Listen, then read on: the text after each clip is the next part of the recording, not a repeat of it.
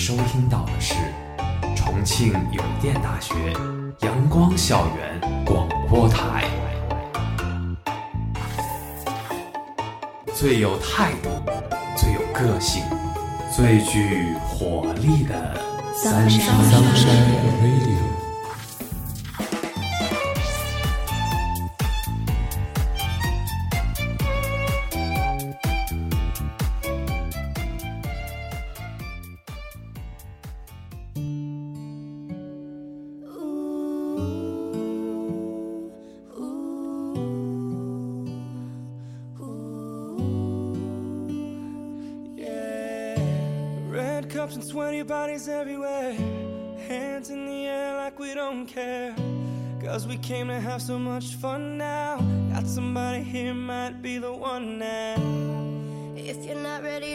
亲爱的听众朋友们，大家下午好，欢迎收听今天的阳光校园广播台，我是主播奶油，我是主播余秋。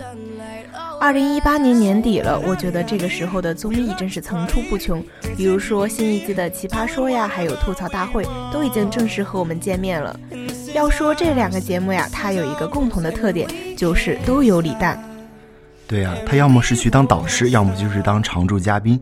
这个嘴上喊着“劳动最光荣，李诞最没用”的大圆脸、眯眯眼，让人看一眼就忍不住发笑的男人，用他真实而接地气的人生态度，吸引了一大批的粉丝。对啊，说到这一大批的粉丝，其中就包含了我。我前一阵时间经常失眠嘛，然后我就特别喜欢去在我失眠的时候点赞李诞的微博。我觉得呢，看他的微博，我就可以获得一种很洒脱的力量吧，让我觉得那些困扰我的都不算是什么大事。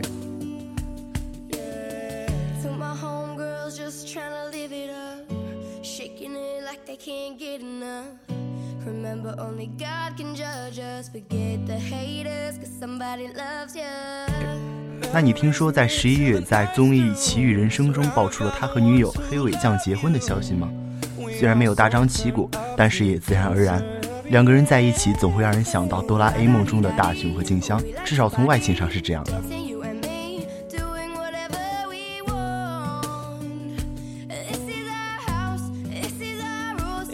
但是呢，我觉得这就是好看的皮囊终于嫁给了有趣的灵魂吧。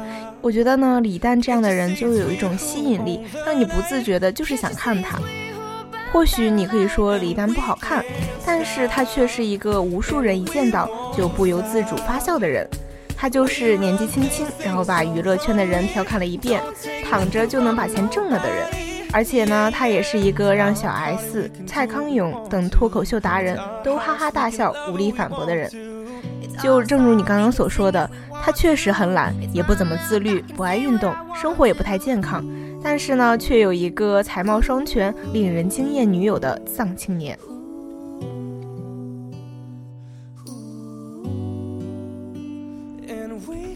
说到这个丧啊，或许啊。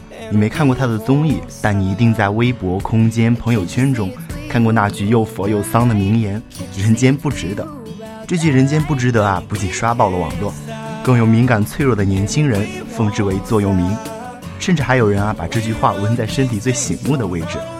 这种看破红尘、遗世独立的沧桑感，恰恰符合如今网络文化丧的趋势，成为一句当红的网络用语。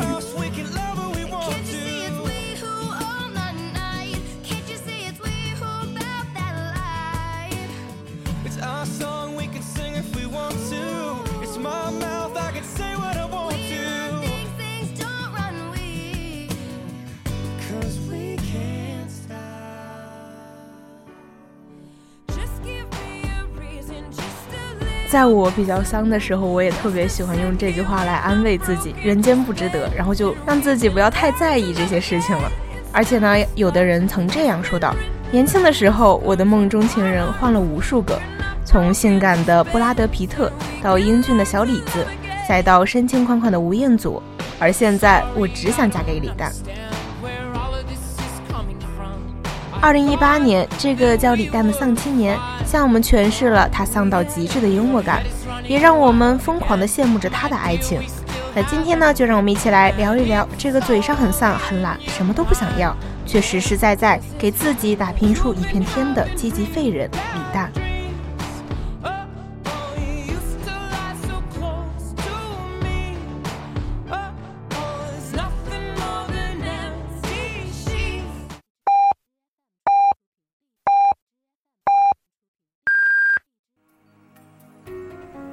现在是北京时间下午六点，您收听到的是重庆邮电大学阳光校园广播台。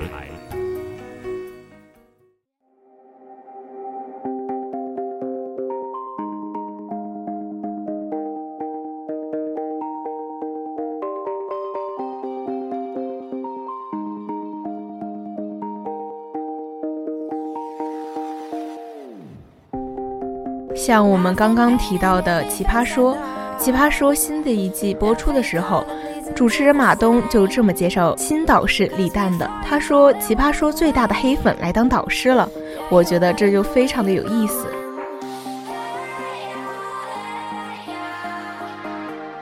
同时呢，李诞作为一位新导师呢，他不同于蔡康永的鸡汤，徐兆丰的理性，高晓松的清高，表面看起来十分油腻，十分佛性。但却能在嬉皮笑脸中直言不讳地说出事实，在镁光镜头下无所畏惧地趋于坦诚，他就是李诞。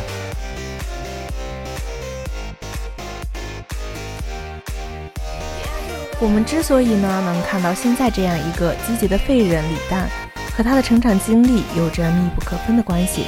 他出生于一九八九年，内蒙古锡林浩特市。关于长相这个问题，他自己都说。这个男人，他长相平平，甚至可以说有点丑，眼睛一条缝，特喜欢喝酒，有一点自命不凡，又带着一点忧郁。中学时期的他就走着忧郁路线，读书写诗。那个时候他总考年级第一，老师盼着他上清华北大，结果没想到一上高中，李诞心中叛逆的野兽跑了出来，夹裹着那颗年轻的思想，上学有啥意思？读书太土了，于是第一年高考失利，李诞连专科的分数都不够上。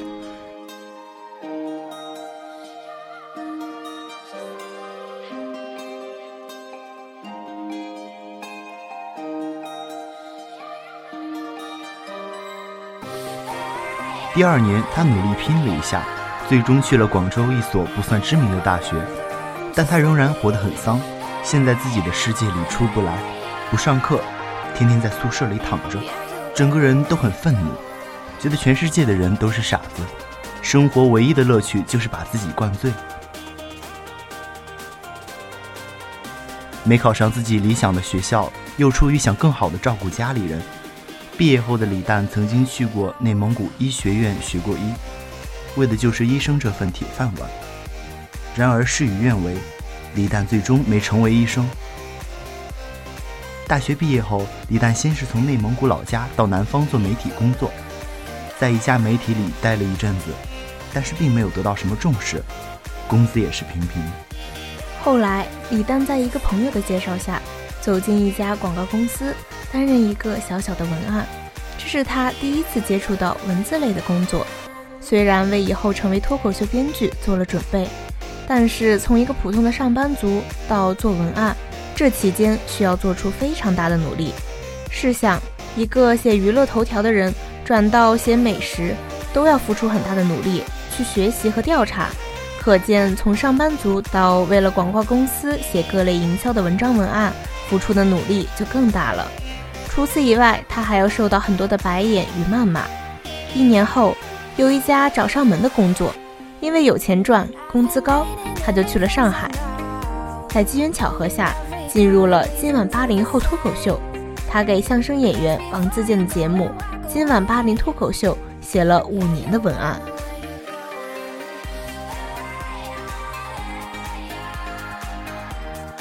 而李诞从幕后走上台上的过程，则要从八零后的节目改革说起。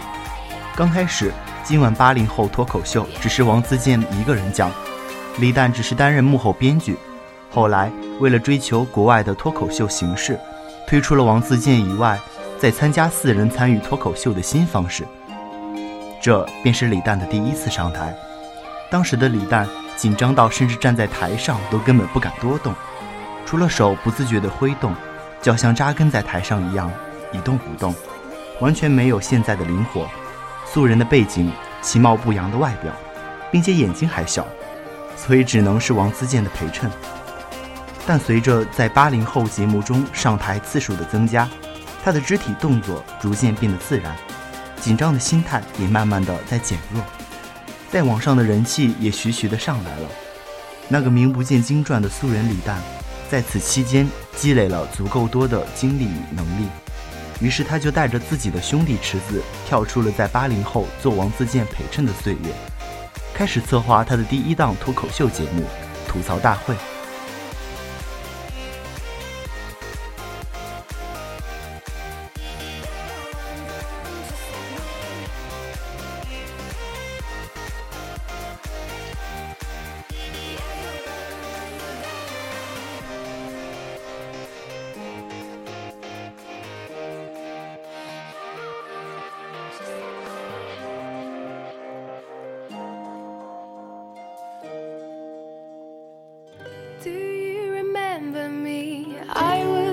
About five foot three.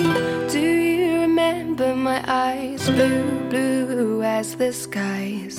Do you remember my dress, the blue one with the white flowers? But it got all wet cause of the April shower. 然而这一过程呢，也并不是一帆风顺的。今晚八零后脱口秀这一节目，从开始到结束。都算不上是一个大火的节目。李诞也不同于亮相次数最多的王自健，认识他的人本来就不多，更不用说各位投资人了。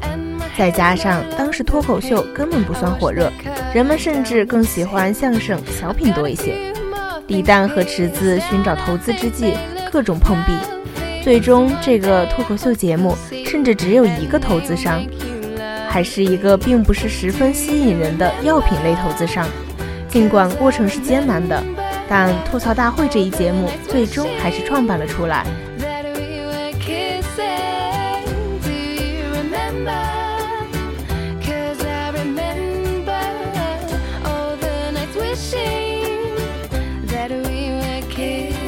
但是吐槽大会的创办却使李诞更不轻松了，他不仅要做编剧。还要担任自己从来没有做过的节目制作人。虽然曾经在媒体工作的他有着一定的经验，但是做一个十二期，又要请明星，还要各种准备脱口秀的大节目制作人，其辛苦程度完全是可以媲美一个在工地里干各种重活累活的工人了。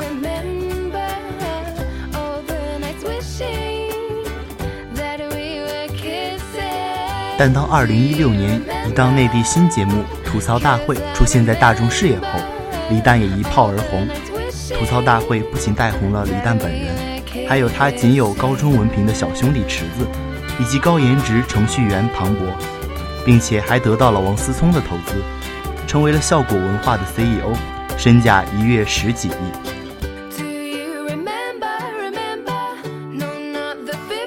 而如今的李诞更是火得一塌糊涂，受《奇葩说》邀请不说，连王菲的《幻乐之城》也都邀请了他，以及更是受腾讯视频邀请，担任其自制的综艺节目的特约嘉宾。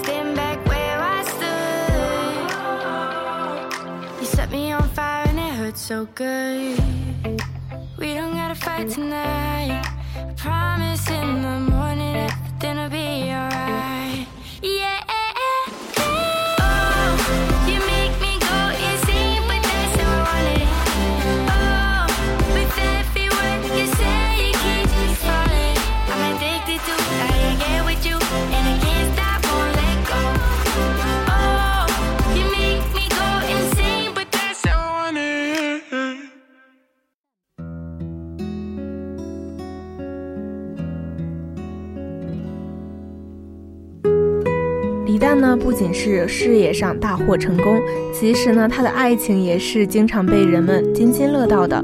李诞的爱人黑尾酱，说到黑尾酱的颜，就连小 S 也是亲政服气的。虽说为网红，但是黑尾酱自然清新的五官，可以瞬间秒杀那些浓妆艳抹、整容过度的蛇精女们。除了小时候就开始美啊，她还撞脸过不少明星。说的最多的就是像韩国明星金智媛，同样都是大眼小脸、明眸皓齿的类型。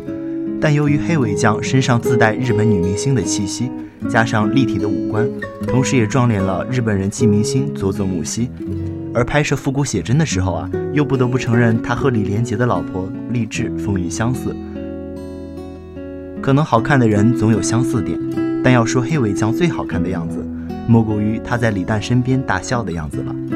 可就是这样一个巧笑倩兮、美目盼兮的小仙女，却嫁给了一个没人买醉的酒鬼，一个不着调的诗人，一个眼睛细小的有趣灵魂。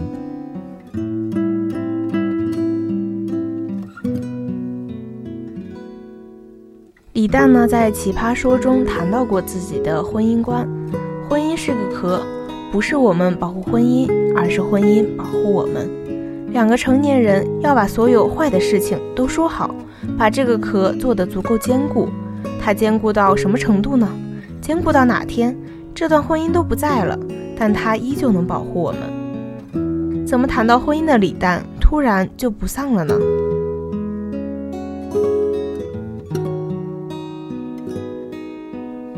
对于他来讲啊，婚姻不是灾后余生的避风港，敏感脆弱时的寄托，而是两个人需要携手去努力共筑的壳。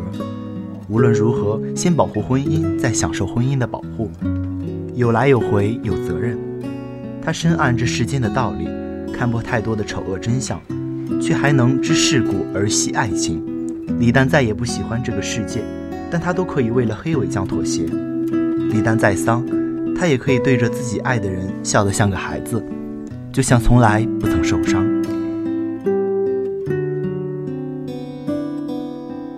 即使呢，大部分的人生都是以痛苦作为前提的，但是不要忘记后缀。人间不值得，但人间很美。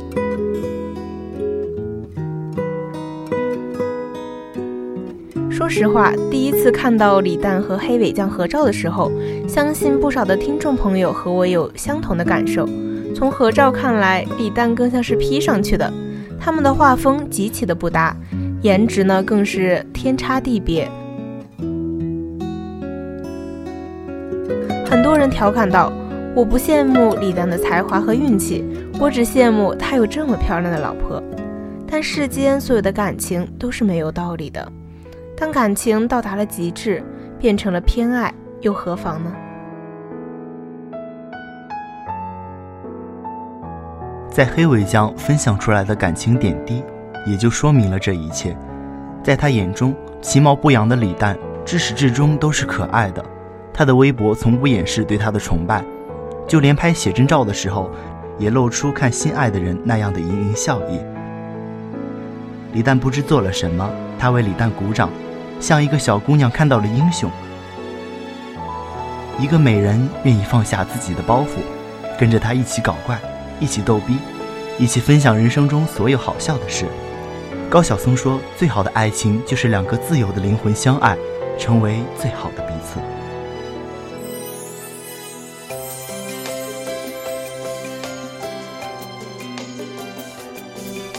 的确，到了最后，我们才发现，有趣的灵魂总会互相吸引。爱上后，你真的不会在乎那对于外人看来好看的皮囊。李诞为黑尾酱写过很多美丽的句子。众生皆苦，但你是蜜罐里最后一滴蜂蜜。他们有许多关于爱的道理，而我胜在身边有你。何炅曾经问过李诞：“像你这种脱口秀高手，是不是女朋友吵架永远吵不赢你？”而李诞说：“吵架时我是不还嘴的，因为除了彼此伤害，根本解决不了问题。”忍忍就过去了。当何炅问他他在爱情里是不是一个很能忍的人时，他没有过分凸显自己好男人的标签，只是淡淡的说：“不怎么吵架啊，我女朋友本身也是很大度的人。”何炅说：“不吵架的爱情，不怕处着处着成了哥们儿和家人吗？”李诞说：“一家人不也挺好的吗？”是呀，真正的爱情一定要像电视剧中。演绎的那么惊天动地、虐人虐心吗？爱情到最后，不过只是想和那个让你舒服的人在一起。舒服，本来就是爱情最美好的状态。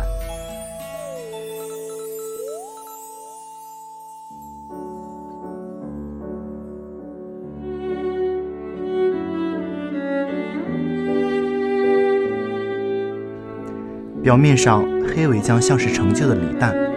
让这么丧的他好好生活，好好恋爱，但其实爱情是相互成全的。早年的黑尾酱也是一个迷惘的少女，整日陷在愁苦当中，就差说出那句“人间不值得”。但是到了后来，两颗脆弱的灵魂相遇后，黑尾酱就渐渐明朗了起来。她变得爱笑，图片中都是两人的笑颜，视频一打开也全是两个人的笑声。不久前，黑尾酱在微博里分享，和喜欢的人在一起，笑着吃饭，生活得有多开心，才能连吃饭都是笑着的。他们对着自己爱的人，都笑得像个孩子，就像从来不曾失望受伤。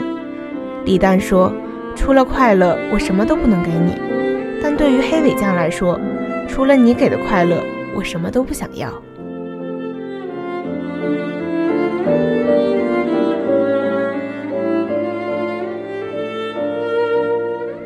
人经历过伤害，游历过爱恨，到最后，我们只想跟一个善良的、能让我们笑的人，永远的生活在一起。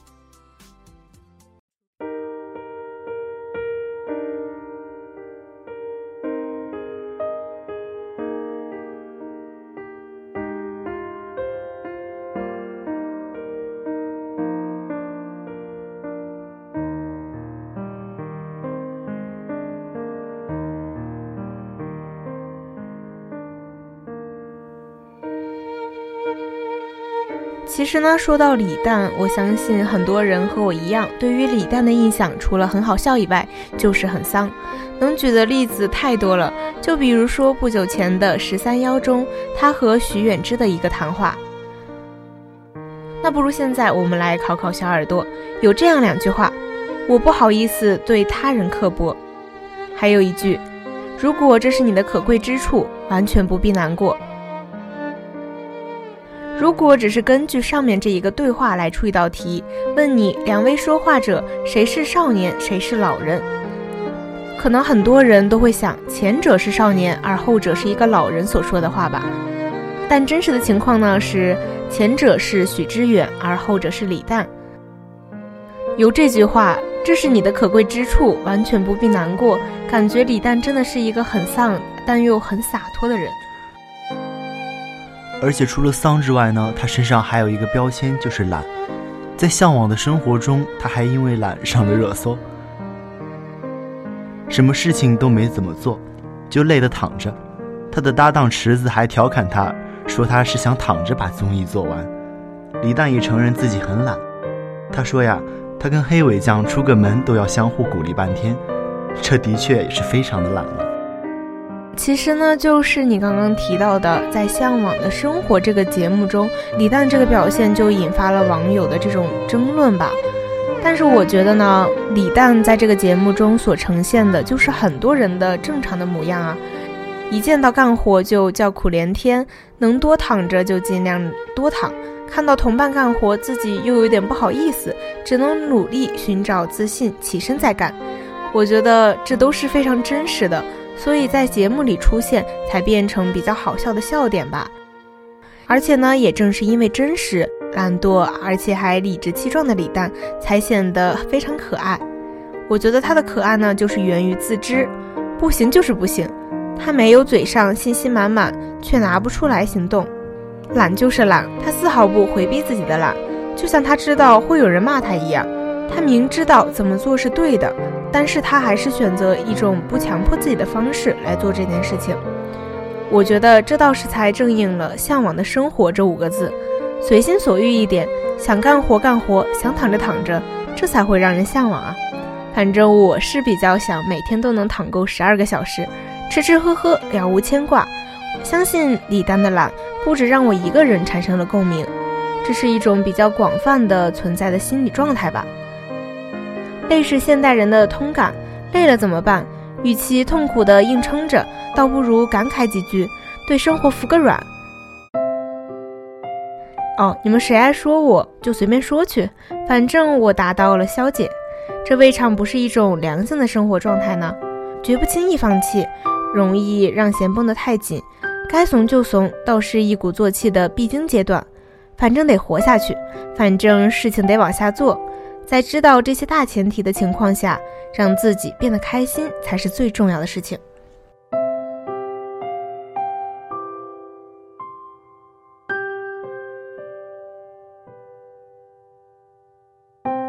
我反倒不这么认为，他所有看起来很酷的丧和懒，都恰恰是在试图掩盖自己的无力感和自卑感，是武装自己刻意为之的皇帝的新衣。也或许内心的他并不丧。但为了迎合大众的口味，迎合这个世界，为了钱选择了丧。但其实随波逐流，随遇而安，这是一种狭隘的世界观。你只是沉浸在丧里，自以为在乱世中凭一颗强大的心修行，眼里耳中都不染凡尘，实际上却是在放纵自己，持续对生活无感，看似是最随意的一种生活，也不需要挣扎和拼搏。但这种状态有多可怕？很多人可能都没有想明白。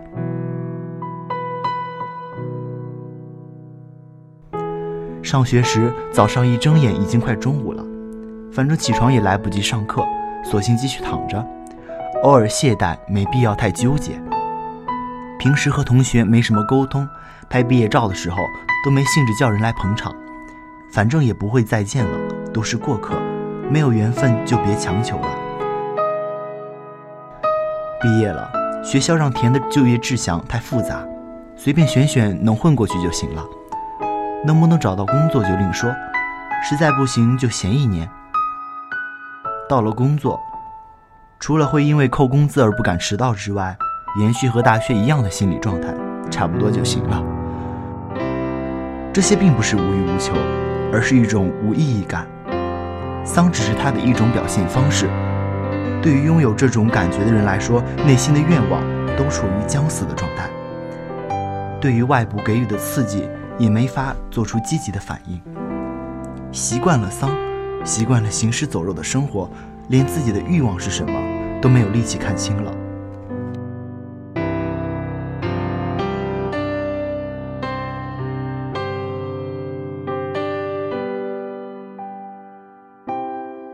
其实呢，我觉得李诞身上其实有很多积极的一面，除了你刚刚所说的这种丧吧，我觉得这个丧呢也并不是真正意义上的丧，因为他在工作呀，还有一些为了是为了家庭养家这一方面，我们也可以看出他也是一个非常积极的人。同时呢，提到李诞，我们也常说到这样一个字“佛”，佛学在于断舍离，也就是了断、舍弃、离开。我觉得李诞。就他来说，他可能做不到这些吧，因为李诞也有他离不开的这种世俗的欲望。自从李诞火了以后，关于他的新闻也开始变多了，而且这些新闻的画风也越来越奇怪了。从碰瓷华晨宇到骂不买他家衣服的粉丝都是垃圾，李诞的所作所为无一例外都与佛的精神相违背。李诞信佛。却信得如此拧巴，在我看来啊，是因为长久以来李诞都在用一种自欺欺人的佛系，来刻意掩饰自己内心的不坚定。从始至终呈现在我们面前的李诞，都是一个矛盾的人。我觉得呢，李诞他也并不是一个神人，他也只是一个像我们一样的普通人。他之所以有这种矛盾，也是特别正常的，因为我们自己的内心也都会有一个纠结吧。那我们回到刚刚所说的《向往的生活》这样一个在镜头下的真人秀节目，其实这种镜头下的真人秀节目都是一种作秀。虽然别人呢都在努力塑造着属于自己的人设，或者是那种勤劳努力呀、积极向上的，但是李诞他是一个非常明白自己是一个什么样子的人，也知道节目播出以后会遭到不少人的吐槽，可是他并没有去急着掩饰什么。而是坦坦然然的接受，正如你刚刚说的，他其实也承认自己是一个虚荣的人，承认自己懒到令人发指，承认自己就是冲着钱去的，所以他呢才能放下这种自负去接梗、吐槽，还有自黑。当别人问到他你的初心是什么的时候呢，李诞却说我没有初心，我的初心就是想躺着，千万别跟我说初心勿忘，我正奋斗着呢，你一劝当场就躺下了。其实，在某种程度上啊，他也给了我们一个出口，一个可以接受自己的出口。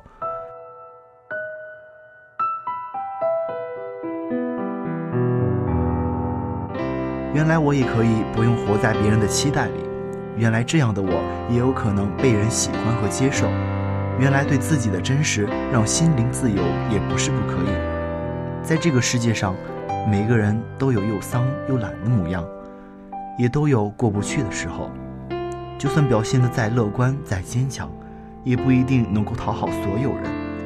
既然如此，倒不如对自己诚实一点。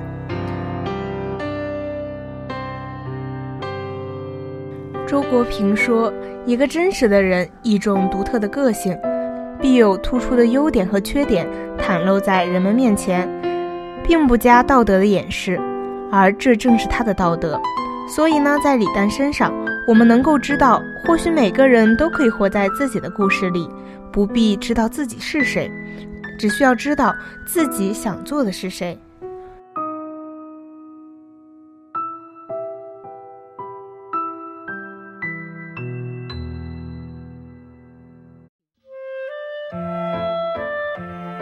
说到这里啊，有许多的小耳朵可能对于李诞这个人还不是很了解。那么，从他的新书冷场的序言中，我们可以看到一个更加真实的李诞。写小说成了件需要解释的事，很多个局面上，很多杯酒，面对很多人问：“你怎么又要出书？”我有一些应对的答案，没事儿写写，没想怎么样。就是过去一两年一些东西，我写就为了自己过瘾，关你什么事儿？